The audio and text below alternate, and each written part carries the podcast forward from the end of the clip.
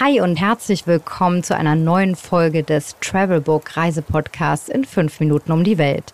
Ich bin Susanne Resch, arbeite als Redakteurin für Travelbook und nehme euch heute mit in den südöstlichsten Teil von Oberbayern.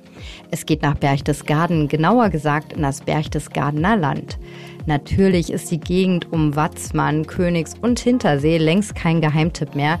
Ich hoffe trotzdem, dass ihr aus meiner heutigen Berchtesgaden Winteredition ein paar Impulse mitnehmen könnt. In fünf Minuten um die Welt.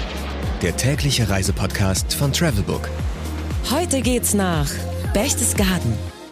Entweder oder. Schnelle Fragen in 30 Sekunden. Auto oder öffentliche Verkehrsmittel? Beides. Die Seen, Berge und Ortschaften im Berchtesgadener Land lassen sich zwar klimaschonender via Bus und Bahn erkunden, aber man ist mit dem Auto eben doch um einiges flexibler. Pärchen oder Familienurlaub? Beides. Entspannung oder Abenteuer? Auch beides. Actionfans gehen Skitouren, Skifahren oder Rodeln. Wer es gemütlicher mag, spaziert, sauniert, Bergblick immer inklusive. Kultur oder Party? Kultur mit der eindrucksvollen Dokumentation Obersalzberg und dem Kehlsteinhaus ansonsten eher aktiv und oder Entspannungsurlaub. Teuer oder günstig? Klar, Skiverleih oder Skipass gehen ins Geld, das aber überall. Ansonsten gibt es in Berchtesgaden von günstigen Ferienwohnungen bis hin zu Luxushotels ein breites Angebot und die malerischen Winterspaziergänge kosten nichts. Highlights, Lowlights, Must-Sees. Die Travelbook-Tipps. Was ist ein Highlight? Die Region selbst. An Traumwintertagen strahlt der Himmel eisblau über den Gipfeln der Berchtesgadener Alpen und die Sonne lässt die verschneite Winterlandschaft glitzern. Der Königssee schmiegt sich umgeben von den steilen Hängen der Ostalpen wie ein Fjord in die Landschaft und mit seinem Wahrzeichen der berühmten Wallfahrtskirche St. Bartholomä gibt's hier das Traum-Postcard-Motiv on top. Was man unbedingt tun sollte unbedingt die Bootstour auf dem smaragdgrünen Königssee. Wenn man erstmal den Trubel auf der Flaniermeile vom Parkplatz bis zur Seelände überstanden hat, geht's mit dem Boot direkt zwischen die steilen Felswände.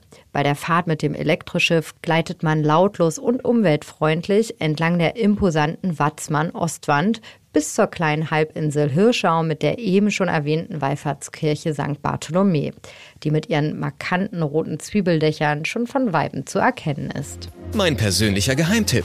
Ich fand das Adlergehege Obersalzberg vom Falkner Wolfgang Tschech unterhalb des Kempinski Hotels mega spannend. Hier kann man Steinadler und Co. aus nächster Nähe erleben. Ich konnte sogar mit so einer ganz kleinen Eule, die noch ganz flauschig war, schmusen. Geld, Sicherheit, Anreise. Die wichtigsten Service-Tipps für euch. Welche Gegend ist ideal für die Unterkunft? Ich war damals in der Gemeinde Berchtesgaden direkt im Schatten des Watzmanns. Mit knapp 10.000 Einwohnern ist es eher eine kleine Ortschaft und die Fußgängerzone ist wirklich richtig beschaulich mit all den schönen Häusern, die zum Teil mit der sogenannten Lüftmalerei aus dem 17. Jahrhundert verziert sind. Trotzdem gibt es viele Wirtshäuser und Restaurants, sodass man sich auch gut durch den Abend schlemmen kann, wenn man von seinen Ausflügen zurückkehrt. Wie kommt man am besten hin? Mit dem Auto oder mit dem Zug? Mit dem Auto fährt man von Norden die A8 Richtung München-Salzburg runter bis zur Ausfahrt Bad Reichenhall. Dann geht's über Anger nach Berchtesgaden. Mit dem Zug gibt's von Hamburg, Berlin, Köln und München ICE oder IC Direktverbindung nach Berchtesgaden. Wer will, kommt von da aus dann auch total unkompliziert per Regio weiter nach Schönau am Königssee. Was macht man am besten, wenn es regnet? Ab in die Dokumentation Obersalzberg und zum Entspannen oder Erlebnisbahn in die Watzmann-Therme. Selbst in der Saunalandschaft mit Saunagarten und Stollensauna hat man einen herrlichen Ausblick auf die umliegende Bergwelt. Mmh, Weltspeisen.